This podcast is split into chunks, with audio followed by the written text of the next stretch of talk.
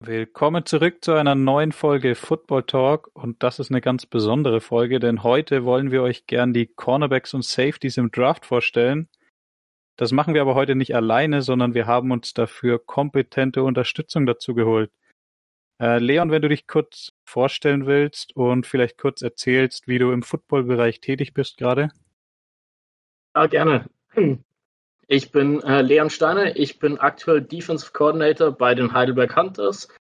Äh, zu dem äh, Podcast hier wurde ich eingeladen, weil ich äh, Gianni aus meiner Zeit in Passau kenne und wir in, ich glaube es war 2015, zusammen die Flagmannschaft gecoacht haben. Und ja, ich habe äh, vier Jahre Erfahrung als Defensive Backs Coach und kenne mich dadurch relativ gut mit der Position aus und hoffe, dass ich äh, etwas beim Scouten helfen kann. Geil, sehr schön. Ähm, hast du ein Lieblingsteam in der NFL? Äh, leider ja, die Chicago Bears, die in diesem Podcast auch sehr beliebt sind. Kann ich mir vorstellen, vor allem bei einem Podcastler von uns.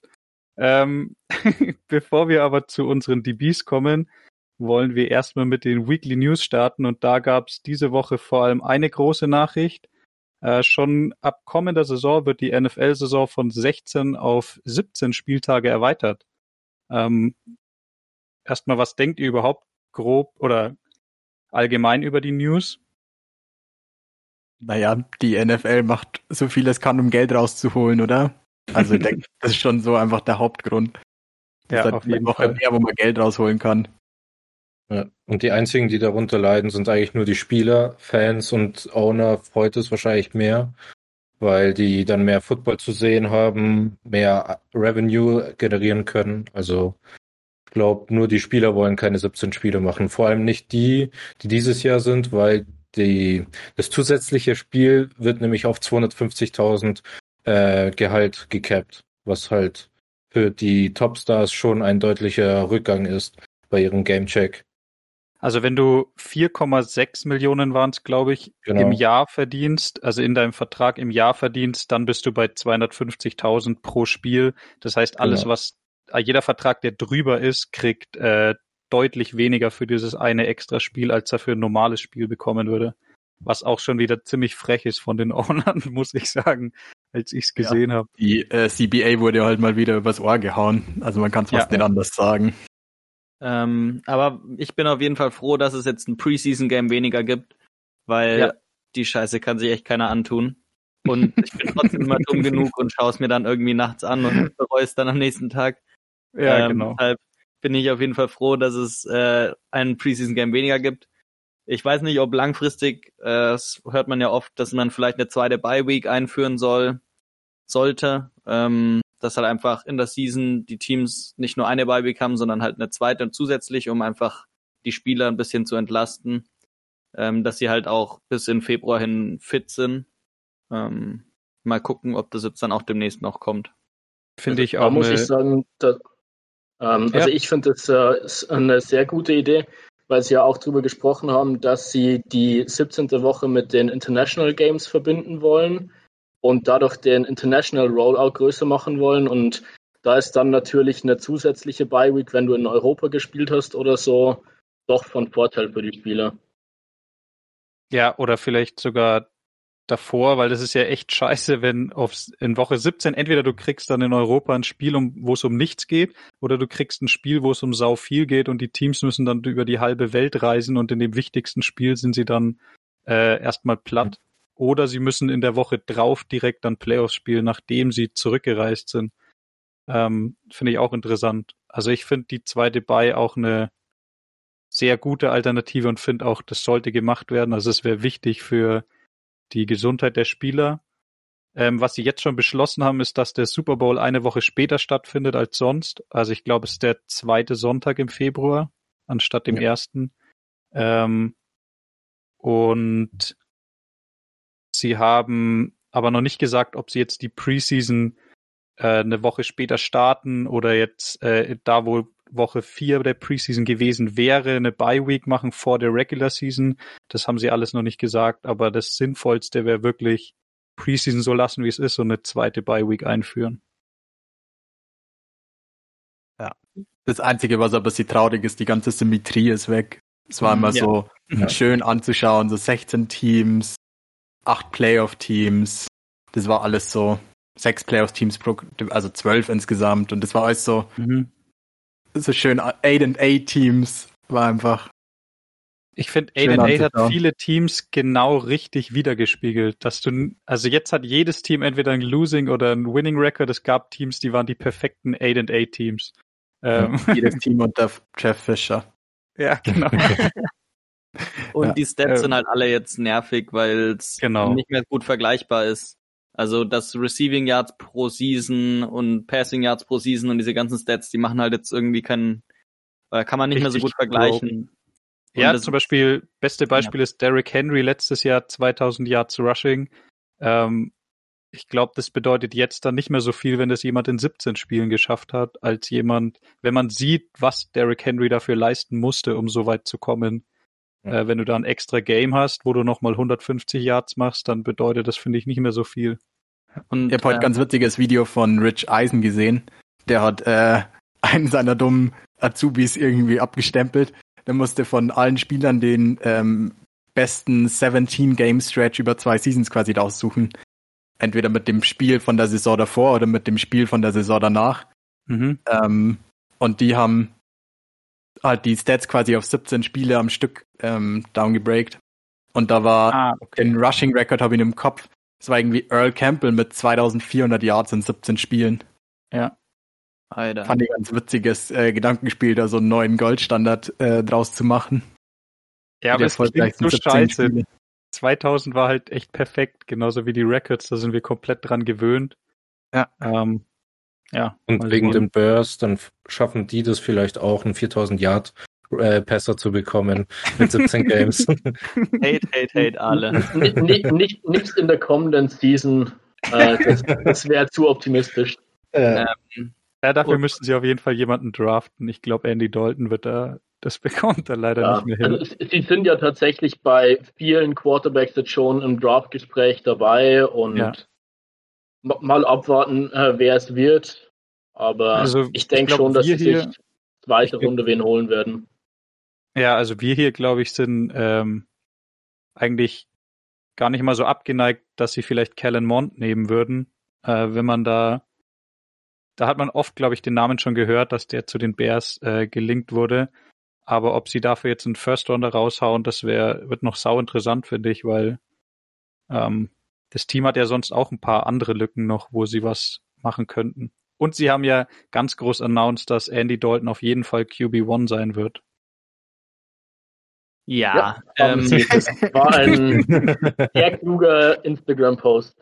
Ähm, wegen den Stats fand ich auch noch interessant, dass man das jetzt zwar für die Single-Season-Stats auch schon interessant ist und die sich ändern werden, aber dass sich auch für die Hall of Fame wahrscheinlich dann ähm, die Benchmarks irgendwie verschieben müssen, ähm, weil es dann einfach, wenn die Quarterbacks, äh, die zehn Jahre spielen, äh, jede Saison noch ein Spiel extra haben, haben sie zehn Games einfach mehr. Ist schon schon äh, einiges an Holz. Und mal schauen, ob sie nicht sogar noch eine 18-Game-Season demnächst wollen, die Owner. Ähm, das, ja, mal schauen, weil im Basketball wurde ja die Saison auch ultra aufgeblasen. Da gibt's ja dann diese Stats per Game einfach. Ähm, mhm. Und ob das dann der neue Goldstandard quasi auch in der NFL wird, wenn es eben so viele Spiele werden. Fände ich auf jeden Fall sinnvoll, vor allem weil du dann Injuries besser mit äh, einberechnen kannst, weil du siehst, was er halt pro Game geleistet hat und nicht pro Saison wenn ihm jetzt vielleicht drei Spiele für wegen einer Injury gefehlt hätten. Ich weiß nicht, das wäre vielleicht etwas auch wenig aussagekräftig, weil da wäre halt Deshaun Jackson einer der besten Receiver der letzten drei Jahre. also es gibt ja, eine Benchmark für Mindestspiele. Ja. Guter Punkt. Sollte ja. es, ja. Ich muss doch nee, sau lachen, find, weil Deshaun nee. Jackson wieder den typischen Move von ihm gemacht hat. Er fängt mit jedem Quarterback und äh, in jeder Saison eine Bombe äh, für ja. einen Touchdown und denkst dir, wow, krass. Und dann spielt er halt einfach kein Spiel mehr. Letztes Jahr, ich habe äh, Highlights von Hertz gesehen, da hat er eine Bombe gefangen und ich weiß, dass Wentz auch die Saison eröffnet hat mit einer Bombe zu ihm. Ja. Und da dachte man, fuck, ja, man, genau das hat die Offense gebraucht. Und dann ist immer dasselbe. Leider die letzten drei Jahre. So much talent. Naja. Too much speed, ja. Kennt man das Alright. Problem, ne, Leon? Ja, da gibt's noch mehr Probleme bei mir. Ähm, ähm, ich würde sagen, wir gehen weiter zu unseren DB-Rankings. Ähm, der Leon hat für uns eine Top 5 für Safeties und Corner mitgebracht. Ich würde sagen, wir fangen an mit den Cornerbacks. Und wir haben uns auch ein bisschen was dazu angeschaut und sind gespannt, äh, wie Leon seine Rankings gemacht hat. Genau. Ähm, bevor ich jetzt direkt auf die Rankings drauf eingehe, äh, wollte ich vielleicht äh, noch ein bisschen ja, herausstellen, worauf ich denn so beim Tape achte, äh, was, was mir wichtig ist. Ähm, natürlich das Erste, worauf man äh, als Coach bei einem DB achtet, äh, ist das Footwork, also sowohl in Man- als auch in Zone-Coverage. Dann natürlich ähm, äh, vor allem dann bei Safeties, äh, wie die Play Recognition ist, äh, wie sie auf Routen reagieren, wie sie Konzepte erkennen. Dann, wie immer im College, ist natürlich wichtig, okay, was ist das Matchup? Stehst du da jetzt gegen einen Jamar Chase oder gegen einen Third String Backup? Und äh, was äh, meiner Meinung nach bei DBs auch immer ziemlich ähm, underrated wird, ist, wie sie dann wirklich im Run-Game involved sind, was vor allem bei den Safeties eine Rolle spielen kann. Und ja, na natürlich äh, schaut man immer mit auf die Stats, wie viele Interceptions haben sie, wie viele Touchdowns äh, haben sie zugelassen, was aber ja vor allem im College nicht immer zwingend aussagekräftig ist, aber natürlich trotzdem was, das, äh, wenn man sich auf den Draft vorbereitet, interessant ist. Mm, weil du schon die Top 5 angesprochen hast, komme ich gleich dazu. Äh, ich hatte ein großes Problem dabei, konkrete Top 5 zu erstellen, weil es einfach viele verschiedene äh, Rollen und Positionen gibt. Ja, glaube ich. Äh, und Geht mir auch also oft man so hat bei halt, vielen Positionen, äh, dass du, keine Ahnung, bei Running Backs zum Beispiel könntest du Top 5 Passing Backs und normale Backs machen. Mhm. Äh, das ist wirklich sauschwer, da dann auch die Leute zu ranken. Genau, und ähm, bei, äh, bei den DBs ist es halt nicht so strikt in Cornerback und Safeties unterteilt. Also wenn du dir äh, drei verschiedene Rankings ansiehst, sei es jetzt äh, Pro Football äh, Focus, äh, NFL.com und äh, euer Lieblingspodcast von Sims, dann kannst du einen, äh, äh, dann hast du einen Spieler eigentlich immer so Cornerback oder Safety verschieden gelistet. Und deshalb äh, habe ich mir überlegt, ich unterteile das Ganze mal in vier Kategorien und gebe euch dazu jeweils die Top 3. Und ich habe mir da die Unterteilung in Outside Corner, Slot Corner, Deep Safety und äh, Versatile DBs gemacht.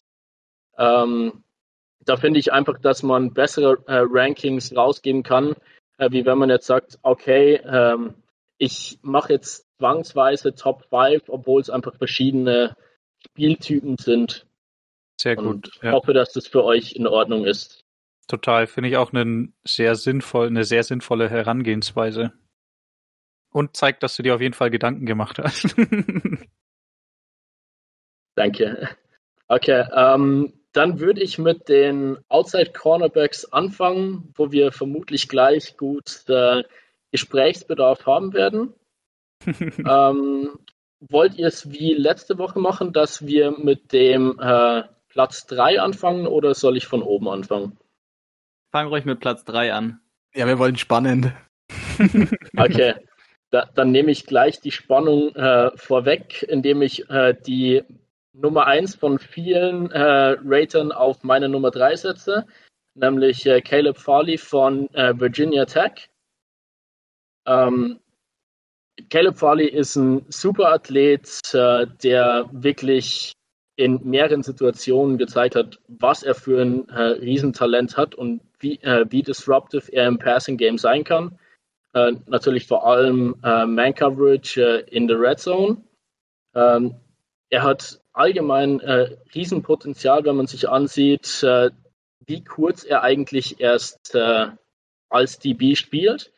Er hat nämlich tatsächlich erst in der 2017er Season von Quarterback Receiver Athlete ähm, auf äh, Cornerback gewechselt und äh, demnach haben wir eigentlich ganz wenig Football von ihm gesehen, weil er sich 2017 sein äh, Kreuzband dann gerissen hat.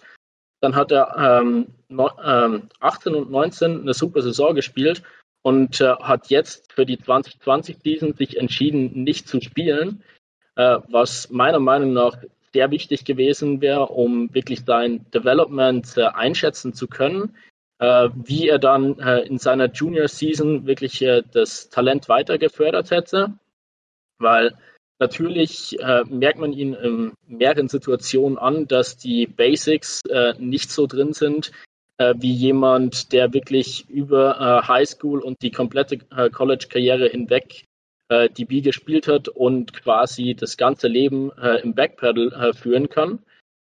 Und da hätte ich mir wirklich ge äh, gewünscht, äh, noch eine Season von ihm zu sehen.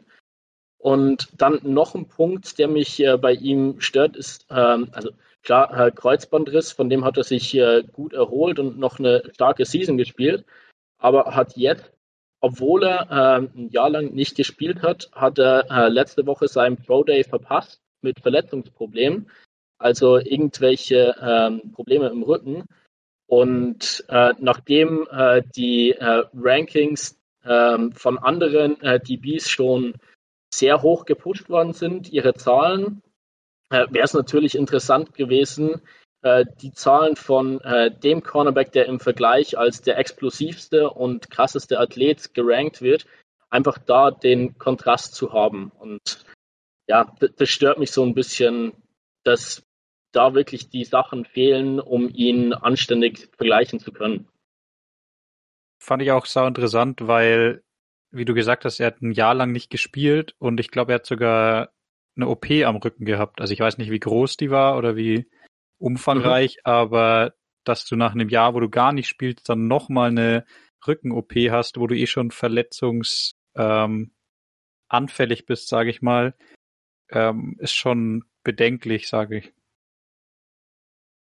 Also vielleicht zur Rücken-OP, ich habe mir tatsächlich ein YouTube-Video dazu angeschaut, was das für OP war.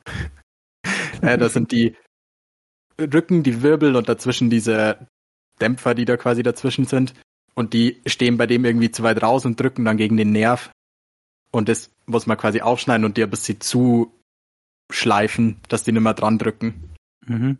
Und es kann sein, dass das also es hat irgendwie mindestens bis Juli oder so, ist glaube ich sein Recovery Timetable. Ist irgendwie zwölf Wochen, dass man wieder Vollkontaktsport machen kann. Also wer ready, also es sind so Optimalfälle, das ist so ready zur ähm, Preseason oder ready für Camp. Ähm, aber es gibt wohl auch, dass dieses Ding immer wieder kommt und das immer wieder dran schleift und man das ähm, öfter machen muss. Also es ist wohl nicht ganz ohne, aber eigentlich sollte er ready für Camp sein.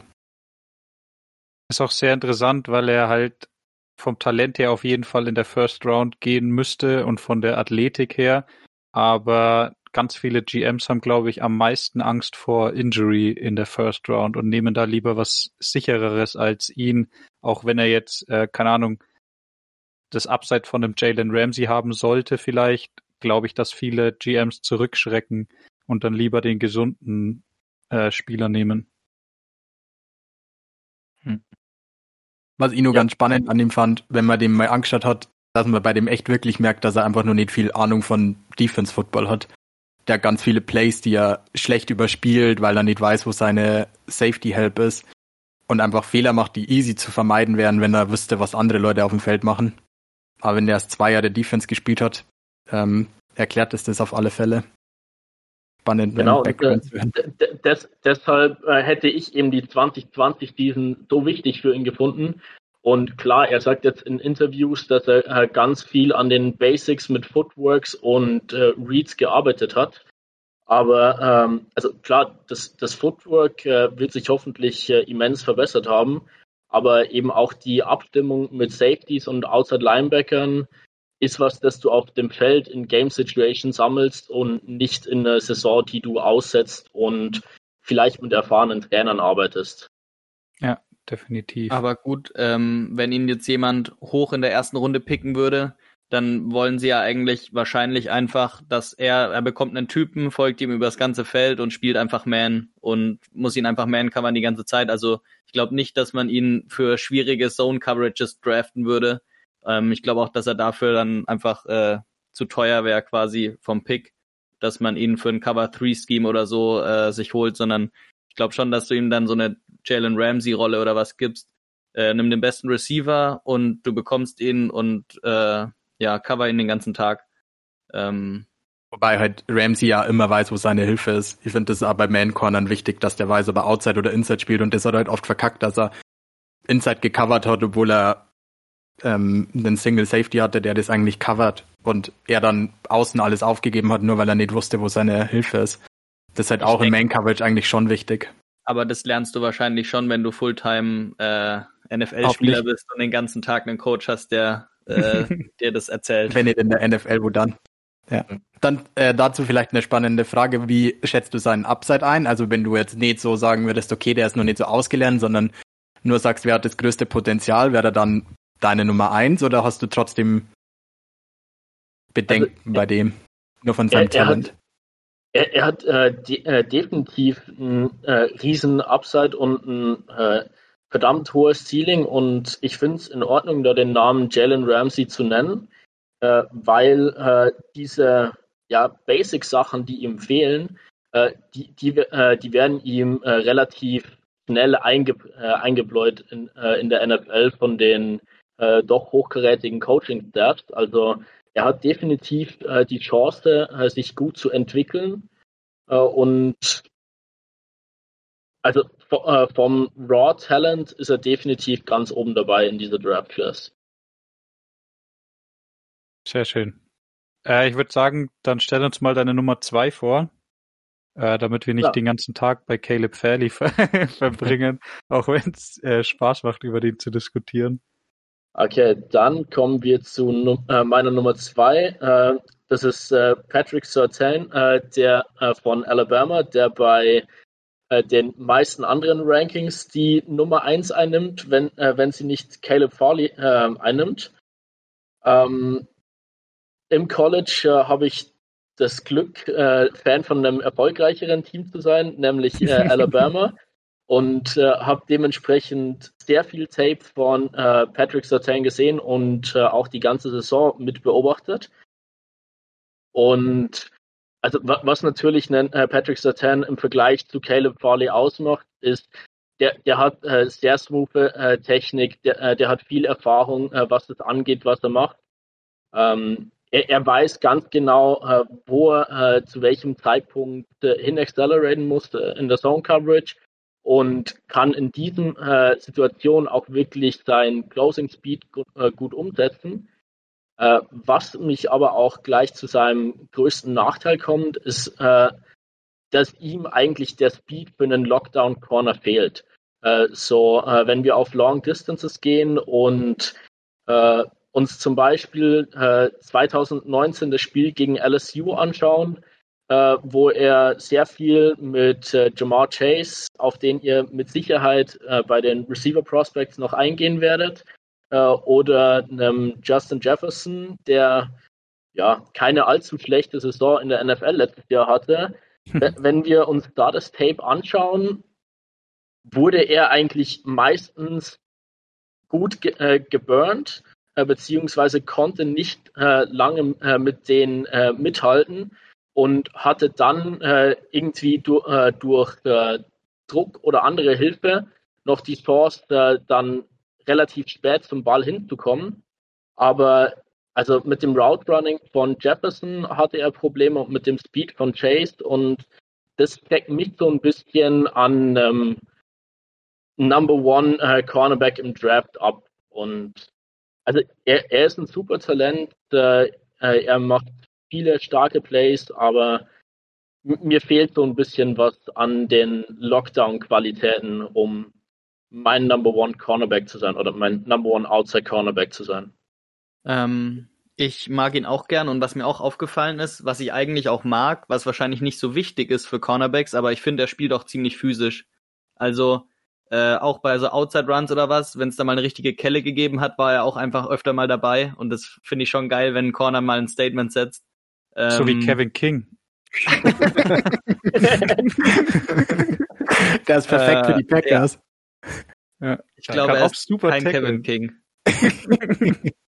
nee, aber alles, was du gesagt hast, Leon, das klingt äh, für mich ein bisschen so, als bräuchte er schon ein bisschen Hilfe vom Scheme. Also, dass du ihn nicht einfach man das ganze Spiel überstellen kannst. Aber wenn er die Hilfe vom Scheme bekommt, kann er trotzdem ein echt guter Nummer 1 Corner für dein Team sein. Äh, genau. Habe ich das so also, richtig äh, verstanden? Ja, also er, er hat definitiv das Potenzial, der Nummer 1 Corner in einem Team zu sein. Und das hat er ja in äh, Alabama in der SEC bewiesen.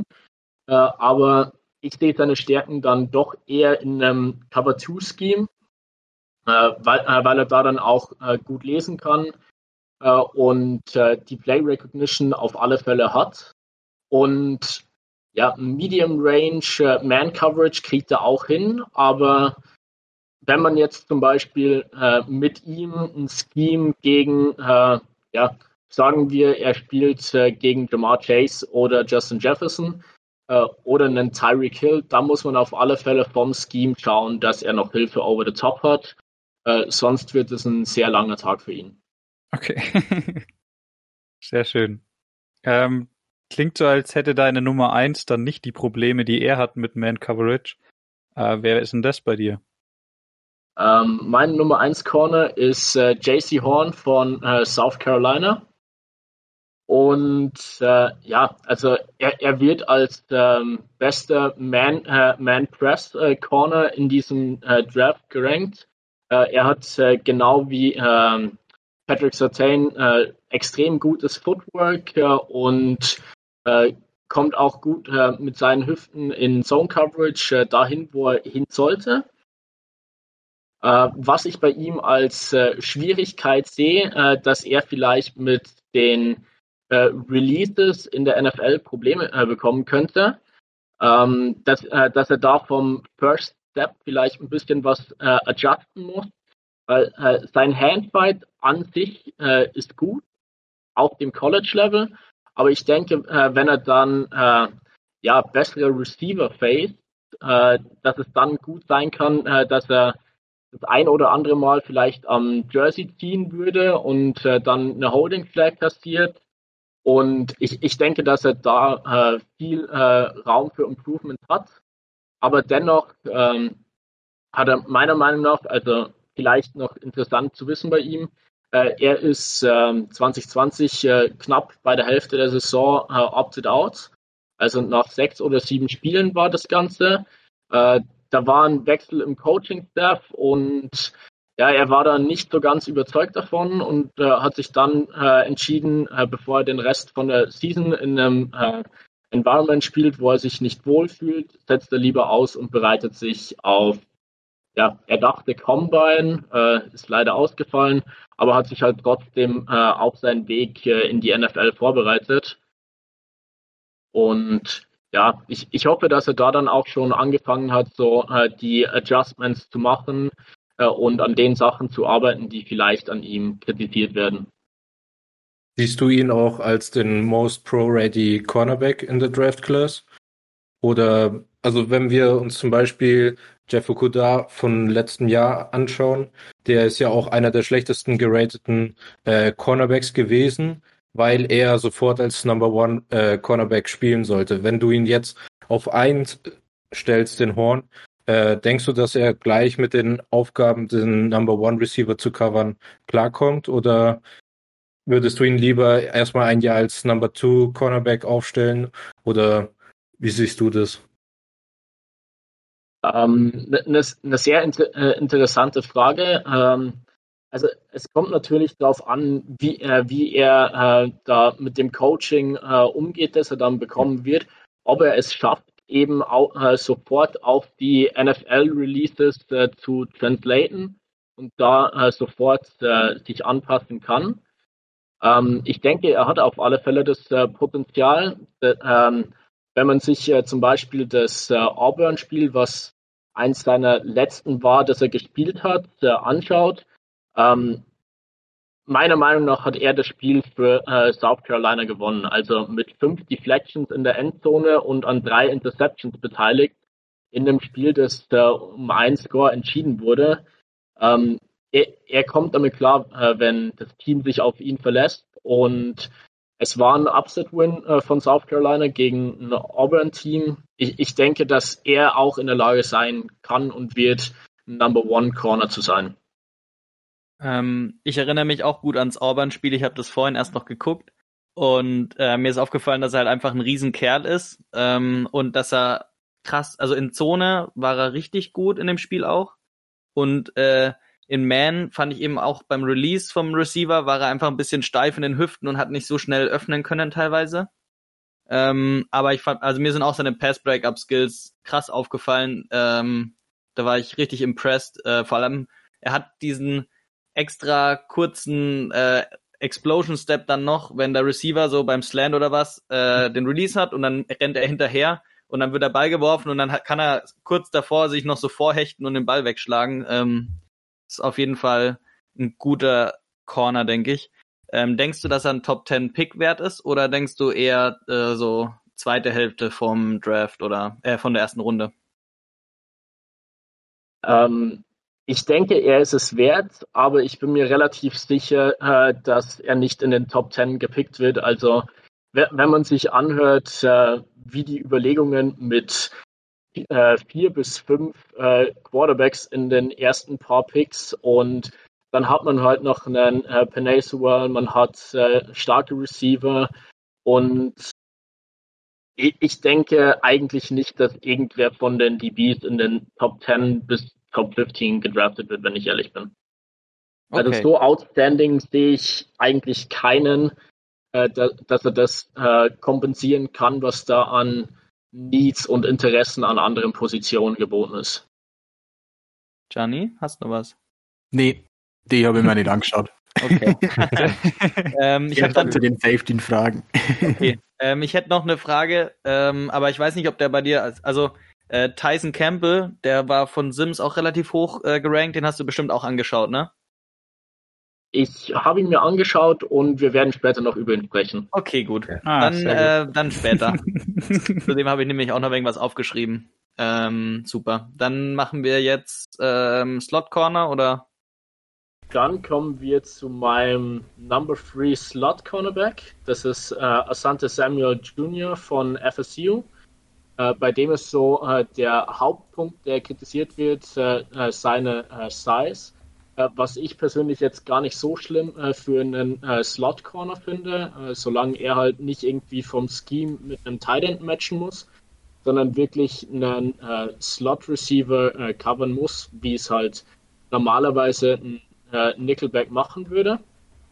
Und da macht er einen extrem guten Job, ähm, hat sehr gute Hip Work, ist da smooth in den Bewegungen äh, was bei ihm auch noch äh, positiv auffällt, dass er wirklich äh, sehr gut ist, was Pass-Breakups und Interceptions angeht.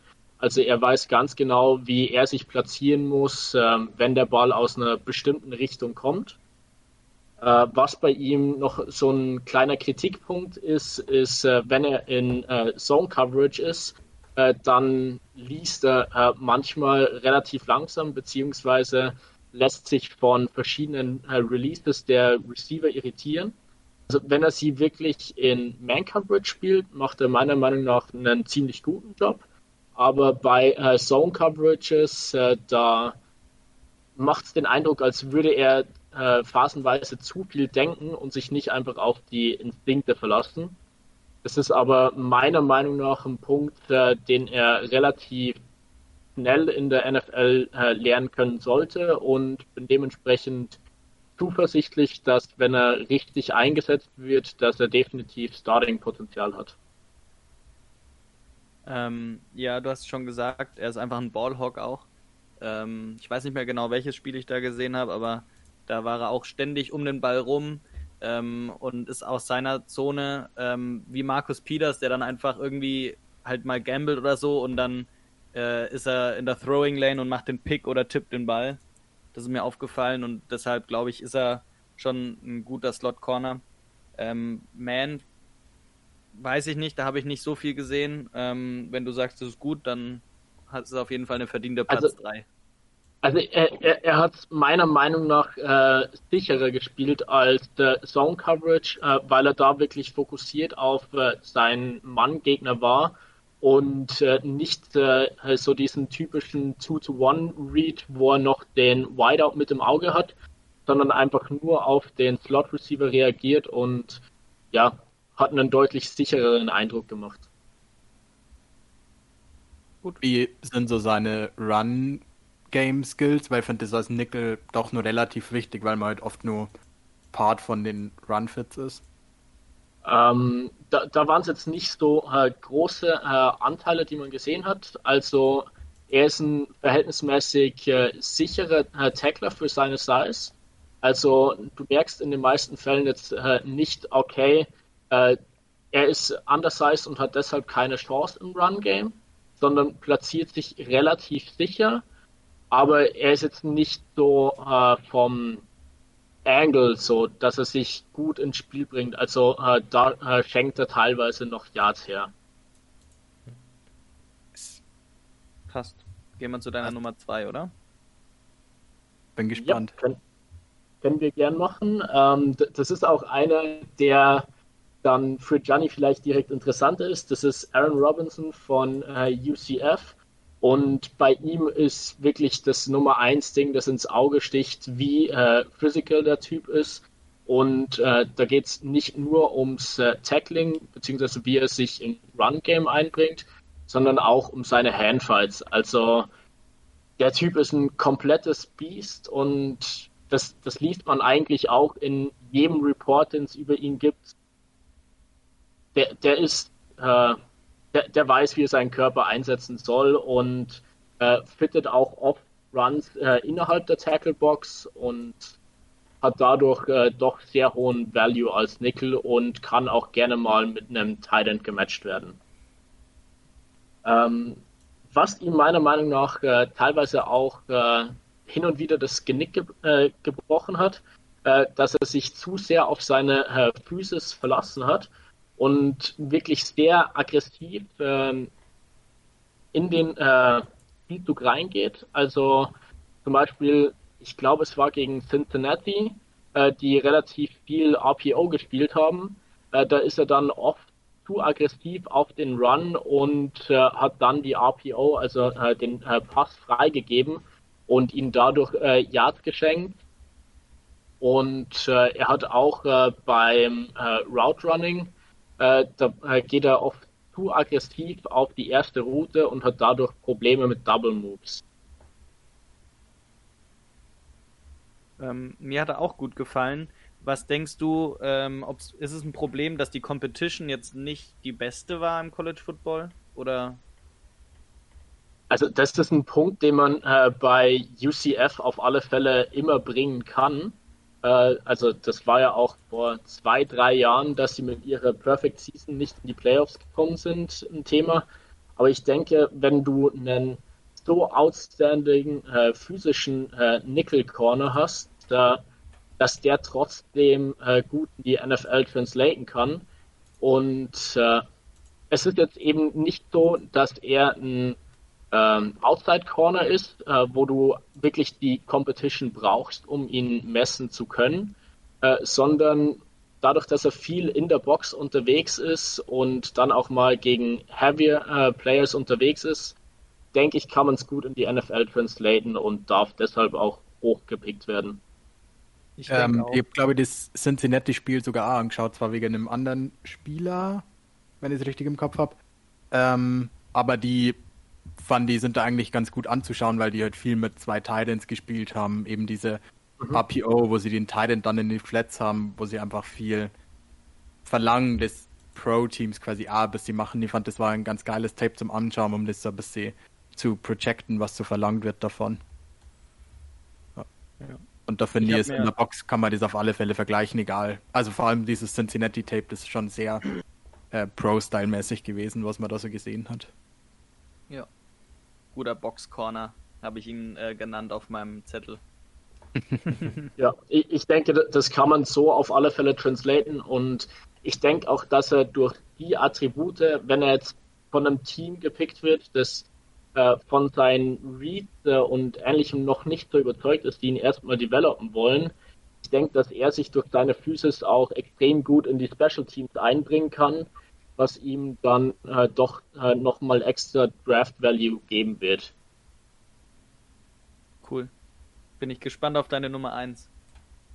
Genau, meine Nummer 1 äh, wird bei vielen Leuten auch als Safety gewertet. Deshalb kann es gut sein, dass Gianni da mitreden kann und will. Ähm, das ist Elijah Molden von äh, Washington. Und äh, der, der, wird von allen als smartest äh, DB in the Draft bezeichnet. Und äh, den Titel hat er sich meiner Meinung nach definitiv äh, verdient. Weil wenn man sich Tapes anschaut und man sieht, ein äh, Gegner spielt den gleichen Spielzug zweimal, dann ist es ein Fehler. Also äh, der, der ist da wirklich vom Football-IQ äh, so hoch, dass wenn der Spielzug schon gekommen ist, erkennt er den so schnell und kann den so schnell interrupten. Äh, der nimmt extrem schnell äh, bestimmte Patterns auf und also ich glaube, der ist auch ein komplettes Tier, was Film Study angeht und nimmt halt die Gegner auseinander und greift dann beim Scouten noch so kleine Tendenzen auf, was ihm äh, die äh, Receiver oder der Quarterback irgendwie zeigen können. Und dementsprechend, der, der bringt dich einfach so gut äh, in Position bei so vielen äh, Situationen, sei es Run oder Pass, das, das ist wirklich beeindruckend. Ja, habe ich tatsächlich angeschaut. Der ist ja bei Chris Sims, ist er glaube ich als Safety gerankt glaube mhm. sogar sein Number Two Safety. Der hat den ja geliebt. Also das ist ja. sein Guy. Ja, ähm, ist sein Nummer zwei. Ja. Und der hat, äh, ich glaube, Chris Sims beschreibt immer aus No Regards for his body. Ähm, und ich habe mir ein, also ich mir Highlight-Tapes und halt ein Spiel oder so von ihm angeschaut. Und das ist mhm. schon crazy, wie er einfach übers Feld fliegt und seinen wertlosen Körper in andere hineinwirft. Ähm, und dabei die anderen Menschen immer echt alt aussehen lässt. Also der hat echt viele Splash-Plays mit, wo er Receiver einfach, die halt Flats oder so fangen, komplett zerstört. Eben weil er halt sehr schnell liest, sehr schnell da ist und am Point of Attack einfach zur richtigen Zeit am richtigen Ort. Genau, war... äh, was ich hier gut finde, äh, dass du jetzt genannt hast, er fliegt über den Platz. Und das ist eigentlich so ein Punkt, der viel an ihm kritisiert wird, so seine Athletik und auch sein Speed. Aber ähm, der macht es meiner Meinung nach, dadurch, dass er so schnell liest, ist er halt trotzdem äh, schneller am Point of Attack als ein anderer Spieler, äh, der vielleicht schneller laufen kann, aber langsamer das äh, Play liest und deshalb wirkt er so all over the field. Finde ich auch fast wichtiger, wenn du ähm, wenn du so viel Zeit in die Filmstudy steckst, dass du einfach weißt, was für ein Play kommt äh, in der Hälfte der Zeit. Ja, auf alle Fälle. Und ähm, ja, du, das, das, ist was, das ich allgemein äh, lieb. Also ich bin auch so ein Scouting-Verrückter und äh, wenn ich äh, dann bei einem Spieler sehe, dass der das so explizit auf dem äh, Feld umsetzt, äh, wie jetzt zum Beispiel ein Luke Kuechly, der zwar eine andere Position ist, aber wenn man einem äh, Spieler auf dem Feld ansieht, wie geile Filmstudy er macht, dann finde ich das echt beeindruckend. Auf jeden Fall. Äh, glaubst du trotzdem, dass er in der NFL Probleme haben könnte mit äh, kleineren, man sagt immer twitchy Athletes, also Leute, die äh, eher, eher klein und quirlig sind und dafür aber extrem explosive? Könnte er da Probleme bekommen, wenn er die covern muss?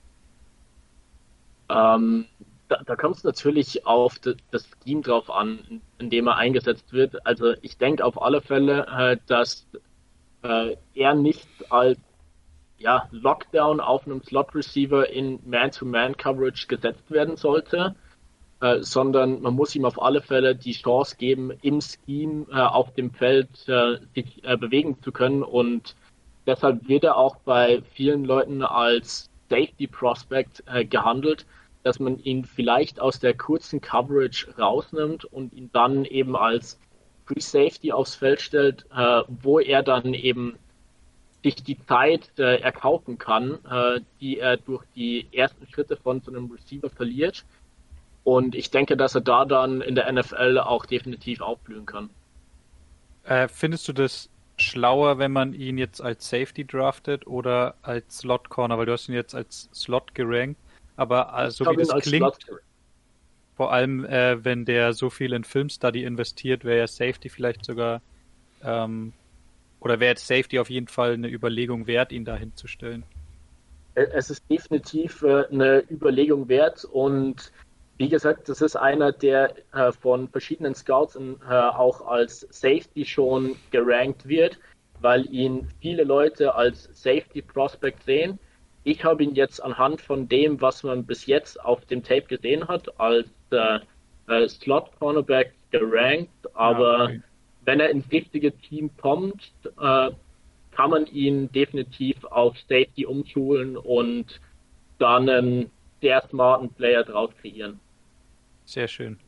Ähm, wie, letzt ja, Johnny. Ja. Wie sehr values die, die, also du die Position? Also was wäre so dein Draftstock für einen Slot Corner? Ist das für dich in dem Scheme, kommt immer auf Scheme drauf an, ist eh klar, aber ist das für dich eine wichtige Position? Ist das für dich ein First Rounder wert? Das wäre auch meine Frage gewesen. Nice, sind einfach so gleich. äh, ehrlich gesagt, nein.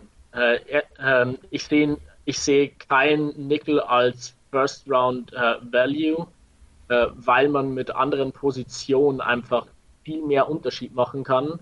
Äh, die meisten Teams äh, spielen ja nicht mal das ganze Spiel über mit einem Nickel Corner bzw. Slot Cornerback, wie man ihn auch nennen will. Und äh, wenn, wenn du nicht jetzt in äh, 4-2 oder 3-3-5 Base bist, wo du ihn wirklich das ganze Spiel auf dem Feld hast, denke ich, es ist zu früh, äh, so einen Situational Player zu draften. Wenn du das Potenzial äh, als Safety in ihm siehst und wirklich als Instant Starting Safety siehst, dann äh, kannst du bei Elijah Molden sagen, hey, ich hole mir den Late First, äh, Early Second Round. Aber wenn du ihn als Nickel in deinem Team haben willst, eher Late Second, äh, aber tendenziell eher Third Round. Okay. Sessional Value ähm, ist so crazy. Ja. ähm, sehr interessant. Und ich glaube, das ist der perfekte Spieler, der uns von Slot Cornern zu Safeties bringt, wenn er eh schon halber Safety ist. Ähm, dann kannst du mal mit deiner Nummer drei äh, von den Safeties anfangen. Genau, dann schlagen wir die Brücke vom potenziellen Safety zu den Spielern, die schon Safety gespielt haben. Und da will ich mit den, ja, True Safeties beziehungsweise Deep Safeties, die halt die meiste Zeit in äh, Single High oder Two High äh, wirklich tief gespielt haben, schlagen. Und da ist meine Nummer 3 Richie Grant von äh, UCF, der einfach, äh, also ja, noch ein äh, UCF-Spieler, äh, bei dem man dann gleich wieder drüber reden kann, okay, was war seine Competition, wie viel kann man darauf geben. Aber ich finde, dass er einfach seine gesamte College-Karriere über konstant produziert hat, der sehr wenig äh, Fehler gemacht hat, äh, was ja im College doch noch häufiger passiert, äh, wenn du einfach noch Lack of Experience beziehungsweise Kommunikation hast. Das hat man bei ihm relativ äh, wenig gesehen. Also der hat äh, konstant seine Leistung gebracht. Äh, der wurde in der Vergangenheit tatsächlich auch auf anderen Positionen mal eingesetzt. Hat dadurch einen ziemlich hohen Player IQ und was mich an ihm so ein bisschen stört, ist, äh, dass er, wenn er in einem Run-Fit ist, äh, dass seine Angles halt sehr großzügig sind und er da äh, teilweise, wenn er Last Man ist, dass er nochmal 10, 15 Yards herschenkt, äh, was in Single High Coverage einfach ja doch äh, sehr äh, costly ist. Also natürlich, du, du draftest nicht einen Safety, um äh, sicherzustellen, dass äh, er der erste Mann am Tackle ist. Aber wenn du bei einem Safety weißt, okay, wenn der jetzt der letzte Mann ist, dann wird es gefährlich, dass der noch Yards herschenkt, dann musst du da auch ein bisschen dir Gedanken drüber machen. Also ich habe mir den angeschaut, ich muss sagen, das war mein favorite watch. Also ich liebe diesen Typen. Das war eben das Spiel gegen Cincinnati, die eben viel to Thailand mhm. gespielt haben. Und ich habe, glaube ich, keine Position gesehen, die er nicht gespielt hat, außer, doch, ich glaube, an der Goal-Line hat er mal Outside Corner gespielt. Also der hat Outside Corner gespielt, Slot Corner, Single High, Two High. Der hat ein paar Snaps Inside Linebacker gespielt, wo sie nur zwei Linebacker auf dem Feld hatten. Also ein Linebacker und das, ihn. Das sind sie war 2019, äh, oder? Ja, kann äh, sein. Äh, der, der, der, wurde in 2020 äh, nämlich mehr als äh, äh, Deep Safety eingesetzt. Aber ja. deshalb eben so, dass er davor sehr, sehr flexibel einsetzbar war, hat sich in dem Spiel definitiv gut gezeigt. Ja, das war crazy, das Game. Und der hat auch, also das war also ein typisches Beispiel, no regard for his body. Der hat ein paar Puller als Inside Linebacker direkt im Gesicht und hat die einfach halb auf den Arsch gesetzt. Als, der ist ja wirklich nicht besonders groß. Also der hat echt Spaß gemacht anzuschauen. Ähm, ich habe auch, dass er ein paar Mal, also einmal hat er in Zone Coverage seine Aufgabe verpennt, weil er mit dem Runfit beschäftigt war und hat seinen Mann einfach laufen lassen. Das habe ich einmal gesehen.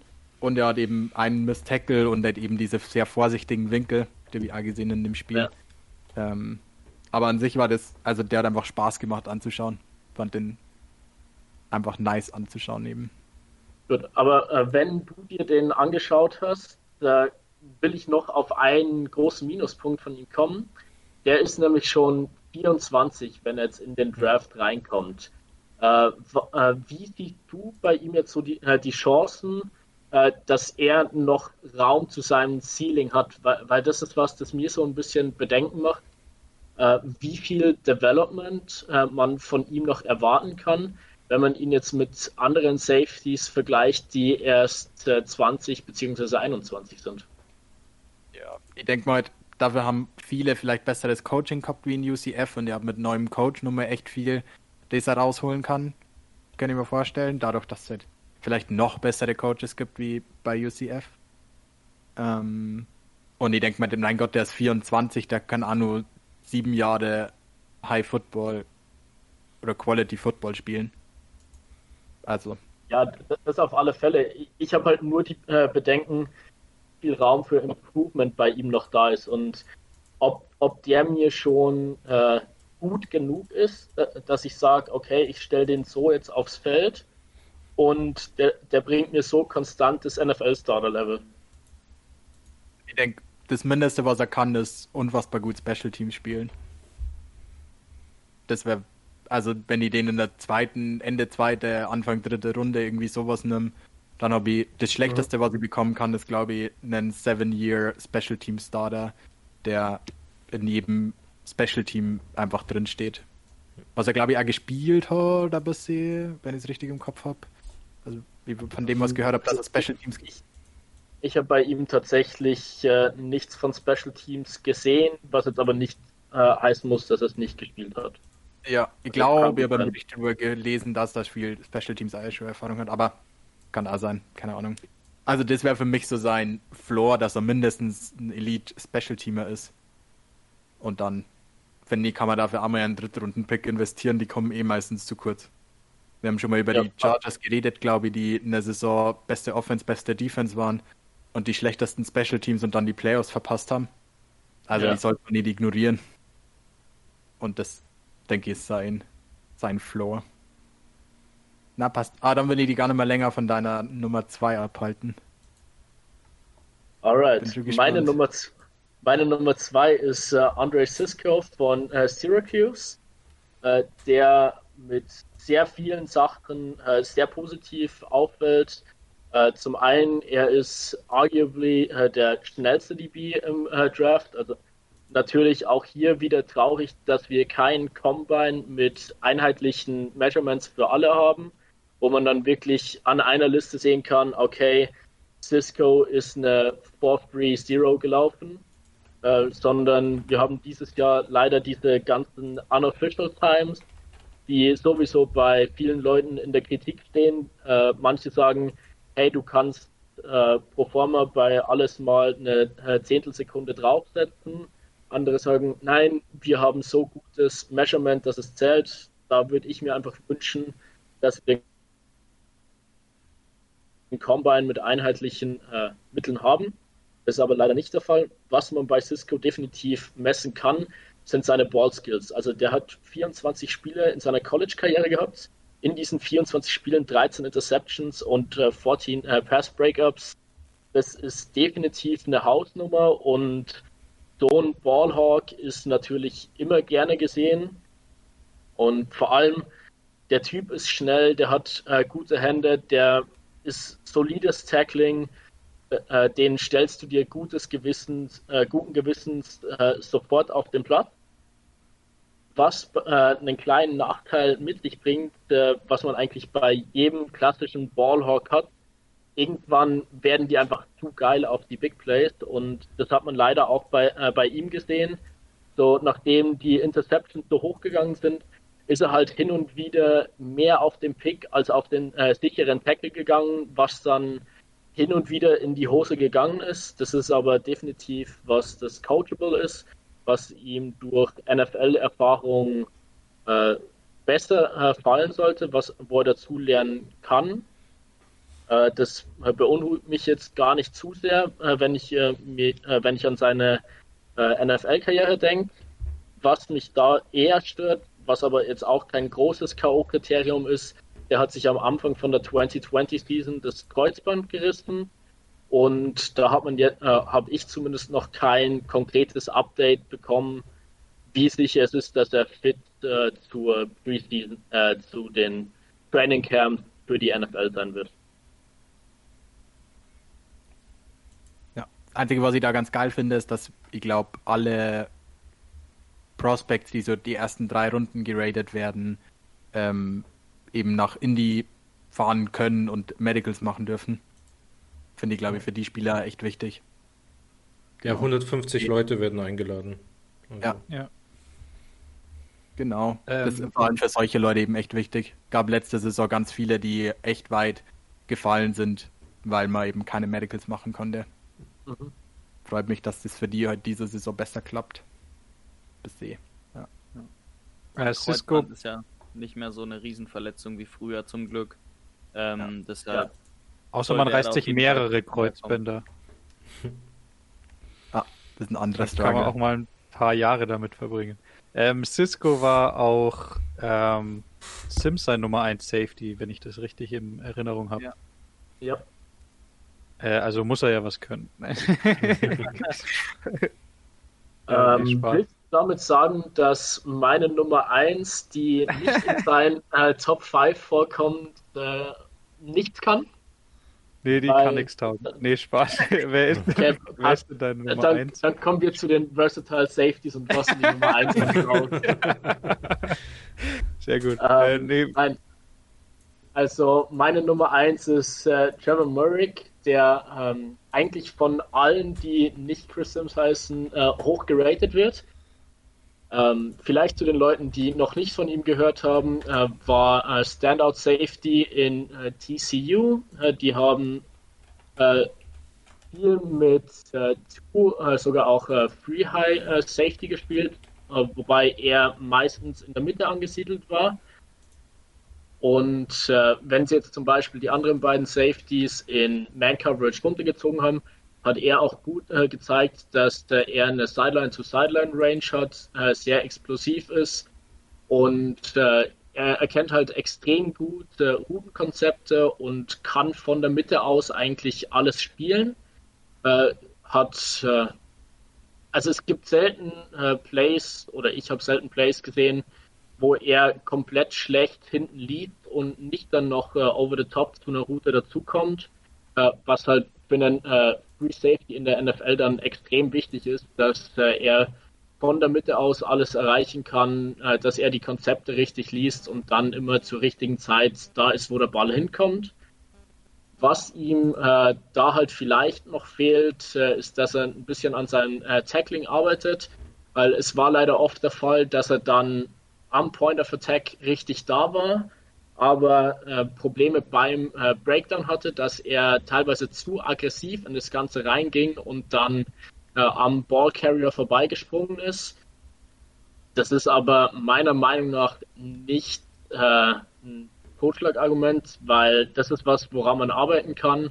Also ne, einen Breakdown kann man trainieren. Er ist richtig am Point of Attack und äh, es gibt viele Safeties, die es in der NFL äh, lange Jahre ähm, geschafft haben, äh, ohne Elite-Tackler zu sein. Und ich denke, äh, wenn er weiterhin so präsent auf dem Platz ähm, sein wird, äh, wie er es in TCU war, dass er leicht äh, sogar noch an der ersten Runde kratzen kann als Safety, was dieses Jahr definitiv schwer wird. Also die Safety Class ist zwar ziemlich tief, äh, aber es fehlen so die äh, First Round Standouts. Aber Merrick ist der, der meiner Meinung nach am ehesten noch an der ersten Runde kratzt. Die Raiders werden schon dumm genug sein, äh, nochmal einen Safety zu draften, der keinen Breakdown machen kann. Also da hat er gute Chancen. Aber da haben wir auch gesehen, dass die das gut rauscoachen können. Ja, ja, ja. ähm, finde ich interessant. Ähm, vor allem, ich finde, dass er, hast du ein bisschen Bedenken bei seinem äh, Körperbau oder siehst du da gar keine Probleme? Weil ich fand auch, dass er ein bisschen äh, schmal aussieht dafür, dass er bald NFL spielen soll. Also äh, er hat, er ist mit 202 Pounds gelistet. Äh, mhm. Da, äh, da habe ich jetzt für einen Safety keine Bedenken. Also wenn ich ihn mit anderen Spielern auf der Liste vergleiche, ist er jetzt nicht physikalisch benachteiligt den anderen gegenüber. Äh, physisch okay. benachteiligt den anderen gegenüber. Okay. Ich habe mir auch ein Spiel von ihm angeschaut gegen West Virginia, glaube ich. Die haben echt viel Trips gespielt. Da war er immer Man-Coverage auf dem Dreier. Das sah da echt gut aus. Also er hat echt guter Athlet, hat da echt gut mitgehalten gegen den. Ich, hab, ah, ich glaube, in dem Spiel hat er drei, zwei, drei Miss Tackles, wo er eben halt einfach keinen Breakdown macht oder sie nur so versucht, irgendwie dran zu hängen. Ähm, und ja, das Gefühl, sie haben ihn gar nicht für Runfits genutzt. Also wenn sie jemanden aus den Runfits rausgehalten haben, dann war es meistens er. Ähm, genau, was du da bedenkst, dass er Erfahrung hat, in wie er da Gaps attackiert und solche, wie er Blocker aufnimmt.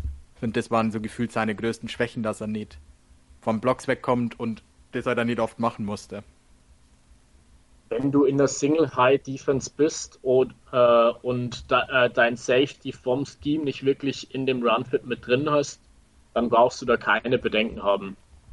Also wenn du jetzt da viel mit Rotational Coverage spielen willst und ihn mal in die Box holen willst, dann musst du da definitiv Arbeit reinstecken.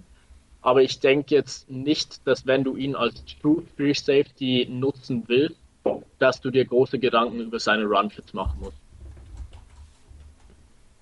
Ähm, das ist auch, finde ich, ein Punkt, den Sims da ein bisschen. Ähm, also, ich bin ein Riesenfan von Sims und äh, verfolge den auch als äh, sein Podcast und seine Rankings und sowas seit, äh, keine Ahnung, fünf, sechs Jahren, also eigentlich seit er die macht.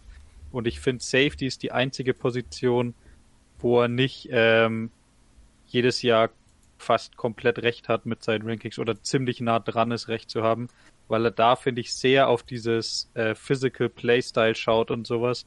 Aber wie du schon sagst, wenn es ein Scheme ist, wo du halt einen High Safety hast, der eh fast immer hinten ist und meistens nur so als letzter Mann den Tackle machen muss, dann ist der trotzdem sau viel wert und ähm, auch für deine Defense extrem viel wert, wenn er dafür in Coverage ähm, Elite sein kann glaube, äh, da schaut Sims immer ein bisschen zu sehr auf das, das Physical, den Physical Playstyle bei Safeties. Hat er auch selber gesagt, glaube ich, bei den Safeties.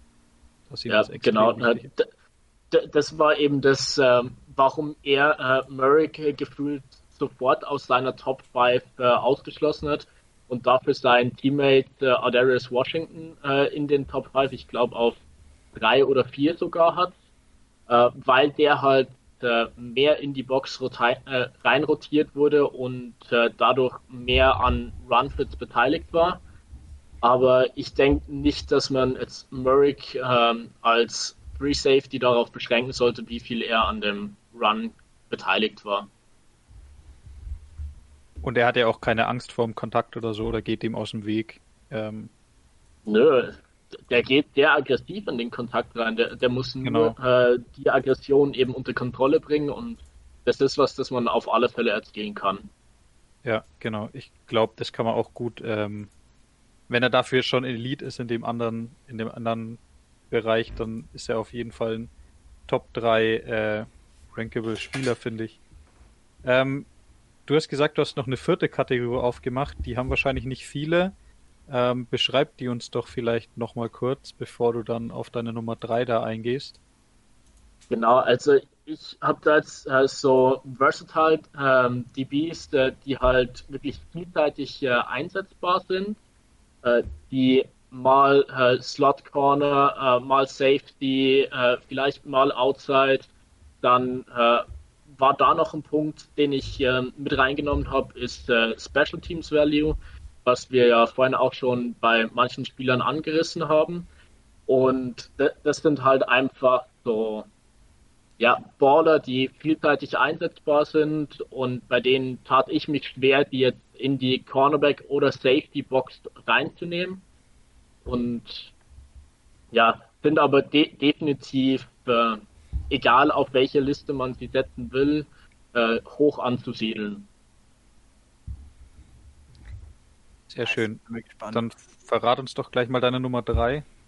Genau, meine Nummer drei ist äh, Tyson Campbell aus äh, Georgia, der zwar primär Outside Corner gespielt hat, aber ich nutze die paar ähm, Einsätze, die er als Nickel Corner bekommen hat, um einfach äh, an dieser Stelle über ihn zu reden, weil er ist einfach zu talentiert, um ihn aus den anderen Listen rauszuhalten und ich finde, äh, find, dass er hier sehr gut aufgehoben ist. Und ich denke, der Punkt, äh, den man bei ihm als ähm, erstes nennen kann, ist, der hat SEC gespielt und hat da die taffe Konkurrenz gehabt. Und wenn wir uns zum Beispiel jetzt dieses Jahr das Spiel gegen äh, Alabama anschauen, äh, das in, glaube, es war Woche drei, auf alle Fälle war Jalen Waddle noch fit und er hat in dem Spiel Jalen Waddle, Devante Smith und äh, John Matchy äh, alle drei zu irgendeinem Zeitpunkt covern müssen. Und es, es war tatsächlich so, dass er vor allem in den ersten Jahren immer sehr gute äh, Coverage hatte, auch äh, einige Pass-Breakups gegen äh, einen Zukunft oder einen am Ende der Season Heisman Trophy Winner hatte. Und die Catches, die, äh, die er da zugelassen hatte, die dann äh, ja phasenweise gegen ihn äh, gehalten werden, aber das sind ähm, Plays, wo die äh, äh, Pocket sehr lange aufrechterhalten äh, wurde von äh, Bama und dann halt einfach Devante Smith sich, nachdem er schon 20 Yards Downfield tot gecovert wurde, einfach nochmal frei läuft und dann diesen Separation-Schritt macht, was auch vollkommen in Ordnung ist, dass da dann ein äh, Star Receiver frei wird.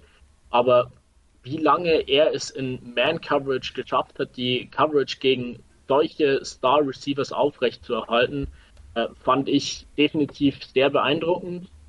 Und ich denke, vor allem in der NFL, wenn du äh, drei, vier Sekunden in Man-Coverage bist und dein Pass-Rush äh, nicht in die Nähe des Quarterbacks kommt, dann hast du ein ganz anderes Problem als dein äh, Cornerback, der sich mit einem Speedy Receiver rumschlägt. Ja, ähm, ich habe auch, äh, mir ist auch aufgefallen, der wurde schon teilweise richtig vernascht, aber äh, wie du schon gesagt hast, bei einem Scramble Drill oder so, da kann man als Corner in Man einfach eigentlich nur scheiße aussehen. Ähm, und ich fand's krass, wie lange er eben mit den Speedy Receivern mitlaufen konnte. Also der ist, glaube ich, eine 4-4 in seinem Pro Day gelaufen. Das ist für schon, also wenn es dann eine 4-5 wäre, dann wäre es trotzdem noch ganz guter Speed. Ähm, und den hat er auf Tape auf jeden Fall auch. Ähm, deshalb, ja, guter, guter, ähm, gute Menschen noch. Ähm, Auf alle Fälle, ja. Hast du dir zufällig auch den anderen Georgia Corner angeschaut, Eric Stokes? Ähm, Habe ich mir angeschaut, ja, aber zu ihm gab es äh, weniger Tape, äh, beziehungsweise weniger Tape, das mir direkt ins Auge gestochen ist. Also äh, es gab äh, gute und schlechte Plays von ihm und äh, äh, es war jetzt nichts, das mich so konkret überzeugt hat, ihn irgendwie noch äh, zu nennen. Weil, also teilweise sloppy Reads, dann wieder richtig gute Pass-Breakups, aber ja, alles in allem doch nicht so talentiert wie äh, Campbell auf der anderen Seite. Ähm, ich frage nur, weil ich habe mir nur das ganze Alabama-Tape mal angeschaut und ich glaube, Georgia waren eine der ersten, die im Pro Day hatten und dann kam raus, dass Eric Stokes eine 4-2-5 gelaufen ist, was ja schon krass schnell ist. Dann habe ich mir halt das Alabama-Tape nochmal angeschaut und die haben einfach ähm, fast das ganze Spiel nicht auf ihn geworfen, außer den allerletzten Pass, den er dann gefressen hat äh, gegen Devontae Smith, einen Touchdown. Aber ich fand äh, das schon beeindruckend, dass Alabama nicht mal versucht hat, auf den zu werfen.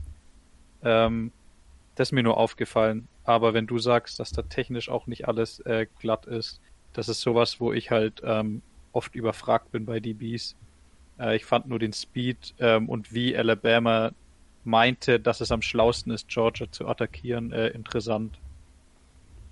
Das ist auf alle Fälle interessant, ja. Und äh, ich, ich denke, wenn du eben den Receiver Core von Alabama hast, dann willst du natürlich versuchen, auf den äh, langsameren Corner zu gehen, weil sie ja doch viel mit äh, tiefen Routen und äh, dann ihren Speed Motions und so äh, ihre Passkonzepte aufgebaut haben.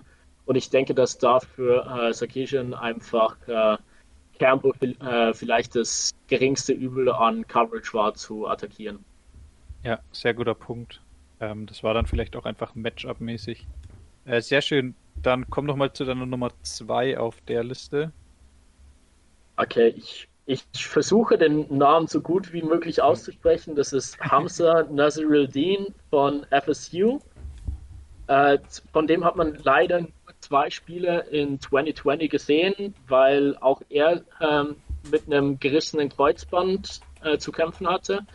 Bei ihm aber allerdings äh, nicht äh, zum Beginn der Saison, sondern er hat sich in 2019 das Kreuzband gerissen und kam dann erst spät in der 2020-Season zurück, aber wollte sich da dann nochmal ein bisschen beweisen und gilt auch als einer der ähm, Standouts vom äh, Senior Bowl, wo er dann nochmal was ein bisschen für, sein, für seine Reputation gemacht hat. Äh, für ihn kann man sagen, der ist extrem äh, physisch unterwegs. Der wurde aufgrund seiner physisch, äh, Physis auch viel in den Special Teams eingesetzt. Äh, also äh, war dann zum Beispiel äh, als äh, Edge Rusher in Punt Return Team oder beim Field Goal Block eingesetzt, was über einen Safety schon ein ziemliches Statement ist, dass du ihn da platzierst. Dann äh, kommt bei ihm noch dazu, äh, dass er einen extrem guten Job macht, äh, wenn er von äh, einer Too High, äh, äh, von einem Too High Look runterrotiert wird, dass er extrem gut darin ist, äh, Titans aus dem Spiel zu nehmen, eben durch seine Füße. Und ja, also vom Use Case wurde er primär als Rotational Safety eingesetzt und dadurch eben auch viel in die Box reingeholt, was für mich eben schon sehr viele verschiedene Use Cases äh, aufzeigt, ähm, die, äh, die ihn in die NFL bringen können und halt äh, eben auch ihm die Chance zu geben, dass er vielleicht so äh, die Sachen, die er jetzt in verschiedenen äh, Situationen benutzt hat, dass er vielleicht ähm, die Zeit bekommt, als Special Teamer eingesetzt wird und dann die anderen Sachen mehr zu entwickeln als Defense Backup. Ja, nice. cool. Ähm, ich habe ein Spiel von dem gesehen, da hat er, glaube ich, zwei Picks gemacht, aber irgendwie fand ich es trotzdem nicht so beeindruckend. Ähm, ja, also seine Picks äh, habe ich mir auch aufgeschrieben. Seine Turnover waren mehr Glück als Skill, dass er einfach nur am richtigen Punkt stand und da der Ball hinkam. Aber nicht, dass er irgendwie das Konzept erkannt hat oder sich richtig platziert hat, sondern da, da waren es eher schlecht geworfene Bälle. Und Deshalb würde ich ihn nicht als Ballhawk äh, trotz seiner hohen Turnover-Anzahl abstempeln oder ihn eher betiteln als Ballhawk, sagen wir es so.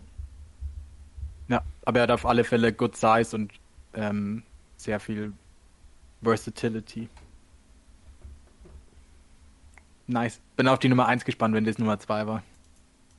Genau, die Nummer 1 ist äh, Javon äh, Holland von äh, Oregon der auch ein Spieler ist, den ich verdammt gern in 2020 gesehen hätte, der sich aber leider auch entschieden hat, diese Season nicht zu spielen. Ähm, der war in 2019 primär als Nickel Corner äh, oder äh, Rotational als Safety eingesetzt und hat äh, in 2018 davor aber äh, noch äh, Cornerback gespielt. Und weil wir es schon von Special Teams hatten, äh, der Typ war in Oregon Punt Returner. Und wer, wer so ein bisschen äh, Oregon mitverfolgt, was die da teilweise für Leute stehen haben, ist es schon ein extra Statement, das nennenswert ist, dass der da als Punt Returner gelistet war. Und ansonsten in der Defense, der kann Man Coverage, der kann Zone Coverage, äh, der, äh, der wurde teilweise für Pass Rush eingesetzt äh, und wurde zum Blitzen genutzt. Also ich würde jetzt nicht sagen, dass er auf einem Jamal Adams Level ist, was den Pass Rush Use angeht. Aber ich, ich sehe bei dem Typen einfach so viele verschiedene Use Cases. Da, natürlich, da ist jetzt nicht ähm, polished und per, äh, perfekt, aber das erwartet auch niemand, wenn er aus dem College rauskommt. Aber der hat sehr viele Sachen in seiner Toolbox und wenn der richtig äh, in der NFL trainiert wird, kann er, egal wo sie ihn aufstellen, äh, einen riesen Impact in der Defense machen und also ich, ich denke, äh, dass der eine ziemlich bright future hat. Ich habe ein Spiel von dem eben angeschaut, nachdem, ich glaube, der war Nummer 3 bei Chris Sims Safety Rankings, also der hat den als Safety projected. Mhm. Ähm, weiß ich nicht genau, keine Ahnung, was er mal spielen wird. Ähm, und ich habe Tape von dem angeschaut, ich glaube, gegen Auburn. Und der erste Rap, den er hatte, war er war Man Coverage und 12 Yards off und also das sind einfach Aufgaben, die keiner meistern kann. Ohne Hilfe, ohne irgendeinen Disguise, sondern es war offensichtlich, dass es Man war und er war 12 Yards off. Und der Auburn Receiver sind jetzt meistens nicht die schlechtesten. Und sie haben halt einen Double Move gegen den Typen, der 12 Yards off steht, gelaufen, den er natürlich gefressen hat, aber das sind halt Aufgaben, die eigentlich keiner meistern kann. Und ich finde, das ist ähm, also finde ich nice, dass du den so hoch hast, weil der eben viele Plays hat, wo der schlecht aussieht, aber ich finde, seine Aufgaben waren einfach fast unmöglich zu meistern, die von ihm teilweise verlangt wurden. Ja, also Double Move ist ein sehr guter Punkt äh, bei ihm. Also bei Double Moves ist er teilweise halt zu aggressiv und äh, das stimmt definitiv, dass er da einige gefressen hat. Und das ist halt auch so ein Punkt beim äh, DBs äh, evaluieren. Äh, wenn du ein Double Move frisst, du siehst sofort scheiße aus und wenn du gedraftet wirst, ist das das Erste, worüber die Leute reden. So, hey, wirklich, die haben äh, äh, jo äh, Holland jetzt in der zweiten Runde geholt und der kann nicht mal sowas covern. Aber so einen Double Move, da, da kannst du drauf beißen und wenn, äh, wenn der gut executed ist vom Receiver, das passiert. Aber das ist auch was, das du mit der Erfahrung in der NFL definitiv ähm, ausbügeln kannst und wo du dich gut verbessern kannst. Das ist was, ähm, wenn du gewisse Moves äh, öfter siehst, dann bist du da einfach nicht mehr so anfällig drauf. Und deshalb ist das jetzt für mich äh, kein Argument, ihn irgendwie tiefer zu ranken, sondern ich sehe eher, welche Trades er schon hat und sehe da sehr viel Upside, was er noch leisten kann finde, es äh, spricht auch immer sehr für die Kompetenz von demjenigen, der den scoutet, wenn er zwar sowas sieht, aber erkennt, dass die Aufgabe, die ihm gestellt wurde, halt einfach unrealistisch ist und kein Coach in der NFL ihm so eine Aufgabe gibt, weil er weiß, dass er dann nur verlieren kann. Ähm, das ist, finde ich, muss man auch immer ein bisschen mit, ähm, mit einberechnen, vor allem wenn man College-Spieler scoutet, weil da halt einfach oft ähm, von Spielern was verlangt wird, was völlig unrealistisch ist. Und ihr habt auch geschrieben, dass er sehr gut gegen Blocks war. Der da eben viel in der Box gespielt, viel Nickel. Und hatte, glaube ich, in dem Auburn-Spiel, die pullen halt da echt viel und der da echt viele ja. Tackles, also Offensive Tackles, ähm, gestackt und losgeworden, damit er nur den Tackle machen kann. Und wir haben mal aufgeschrieben, dass er solider Tackler ist. Also ich glaube, er hatte in dem Spiel keinen Miss-Tackle ähm, finde ich es auch immer wichtig, wenn man eben so eine Aufgabe gestellt bekommt. Ja, auf nice. alle Fälle ähm, und vor allem bei den Matchups, die er halt phasenweise hat, da kannst du dir dann auch keinen Miss-Tackle leisten und da, da musst ja. du deinen Körper richtig platzieren und das kann er meiner Meinung nach auf alle Fälle. Okay. Ähm, hast du nur so Honorable Mentions Typen, die dir nur wichtig sind? Sonst habe ich nur einen Spieler, den ich ähm, gerne würde. Ich, ich, ich habe noch drei, die ich gerne nennen kann. Äh, ich weiß jetzt nicht, wie, wie wir vom Zeitraum schon sind, wie, wie sehr wir darauf eingehen können. Äh, das sind äh, Paulson Adibo von Stanford, Greg Newsom von äh, Northwestern und Ifedu Melanovo von äh, Syracuse, die äh, alle drei primär als Corner gelistet sind, aber de definitiv Potenzial zu zukünftigen Starting-Spielern haben. Ähm, dann stell dir einfach meinen Spieler noch. Ist Meleforn der... Ist das ist der Bruder von Obi, ja. Ah, ja. okay. Ja, sehr witzig. Okay. das war meine einzige Frage. Er sah genauso groß und genauso athletisch. Okay. also für alle, die ihn nicht kennen, Obi hieß der andere, oder? Ja, Obi ja. Melefanwu, ja. ja. aber was ist der 6'5 oder so, also 1,95 und ist eine 4,3 oder so gelaufen und hatte einen der ja. krassesten Broadjumps oder so aller Zeiten. Ja. Aber war irgendwie nicht so gut. Ähm, ja, ich habe nur eine Frage. Hast du Jamar Johnson dir angeschaut, den Safety von Indiana?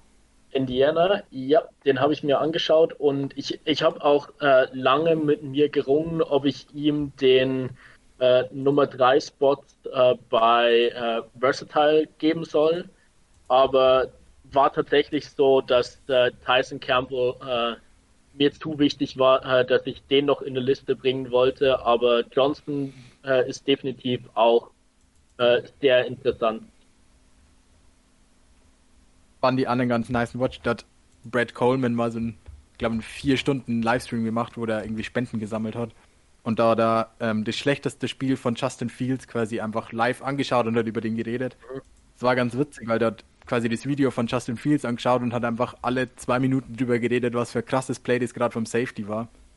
Ähm, und der hat einfach gemeint, das ist einfach so, so Pro-Ready, was der schon macht. Der hat ganz viel, Disgu also der hat richtig gut Disguised, hat viel gezeigt, was er nicht gespielt hat. Hatte, ich glaube, Trey Sermon hat der Running Back gespielt, vor allem in dem Spiel. Mhm. Er ist einer der größten Running Backs in, der, in dem Draft und der hat ihn einfach dreimal auf den Arsch gesetzt, als er geblitzt ist. Also so, dass er wirklich auf dem Rücken einfach lag oder in Justin Fields seinen Füßen. Ja. Also, was bei ihm vor allem beeindruckend ist, der, der hat tatsächlich nur ein Jahr als Starter-Erfahrung und das sieht man ihn auf seinem Tape nicht an. Also äh, äh, der ist wirklich äh, sehr ähm, sicher in dem, was er macht und ich finde auch, dass man bei ihm viel äh, Development äh, auf dem Tape wirklich sieht, dass er sich äh, stetig weiterentwickelt ich weiß nicht, ob er ein Day One Starter in der NFL sein kann, aber mit seinem Development äh, hat er definitiv gute Chancen, irgendwann als Starter auf dem Feld zu stehen. Sehr schön. Dann ähm, habe ich alle abgearbeitet, die ich mir rausgesucht habe. Ich hätte äh, ja. vielleicht noch, ich hätte vielleicht noch eine letzte Frage an dich. Ähm, wenn du jetzt mal die die Kosten, also in welcher Runde man jemanden picken muss, äh, rausnimmst, wer ist dein äh, Lieblings-DB von allen, die du jetzt gescoutet hast?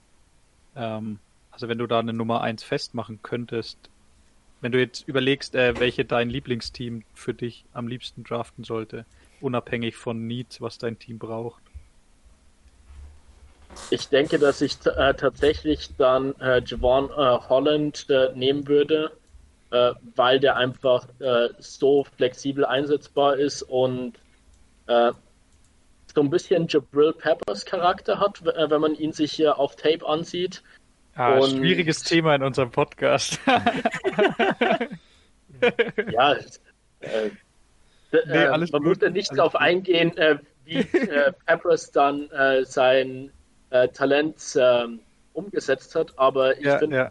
wenn man ähm, Holland und Peppers im College miteinander vergleicht, äh, sind da eben sehr viele ähnliche Einsatzpunkte und ich, ich denke, so, äh, für so einen Spieler findet man immer guten äh, Verwendungszweck. Ja. Deshalb ist er eigentlich der wertvollste Spieler in dem Draft, äh, der eher auf Tiefe als auf Outstanding Talent ausgelegt ist. Ja, sehr schön. Ähm, es gibt auch bei uns welche, die Jabril Peppers nicht so schlecht finden wie Leon. Aber ähm, Ich finde ihn ja. auch nicht mehr so schlecht wie früher. Aber ich fand, er war, er war grausam overvalued, als er aus dem College rauskam. Äh, jetzt wird er ja wenigstens so benutzt äh, in den Rollen, die er halt gut kann. Also er covert nicht mehr so viel. ähm, Roman und Ale, habt ihr noch äh, vielleicht eine Frage? Nee, ähm, Bevor wir das... ich fand's ja. geil, dass du da warst und ähm, ich war auf jeden Fall auch impressed, wie gut du vorbereitet bist und äh, ja, fand, definitiv. schön. Äh, ich, ich weiß jetzt auf jeden Fall mehr und weiß jetzt auf jeden Fall auch mehr über alle Corners, die die Packers nicht draften werden, leider. Stimmt, schließlich habt ihr ja Kevin King. Ja, genau, resign. Ja. ähm, mir hat auch sehr viel Spaß gemacht. Man merkt auf jeden Fall äh, deine Leidenschaft und vor allem deine Expertise in dem Bereich. Ähm, und ich kann mir gut vorstellen, wir machen in der Offseason, glaube ich, so Team by Team, wenn der Draft rum ist und die Free Agency, gehen wir jedes Team mal durch und wie wir so die Aussichten sehen. Äh, ich glaube, wir melden uns dann nochmal bei dir für die Bears-Folge. Äh, das hat mir sehr gut nicht gefallen. nicht allzu schlimm wird. also, also äh, danke für das Feedback zu den äh, DBs und ich, ich weiß nicht, ob ich äh, in der Öffentlichkeit weinen will, wenn ich über Chicago spreche. ähm, wir können gerne drüber reden, ob ich äh, nochmal dazukomme, wenn das Team irgendwann in 10, 15 Jahren wieder relevant ist. Ja. Aber ja, wir finden da auf alle Fälle was. Mir hat es auf alle Fälle sehr viel Spaß gemacht und werde euch definitiv auch weiter verfolgen. Sehr schön. Äh, vielen Dank und dann würde ich mich vom Rest auch verabschieden. Hat sehr viel Spaß gemacht, die Folge. Äh, wir hören uns nächste Woche. Bye, bye. Ciao, ciao. Ja.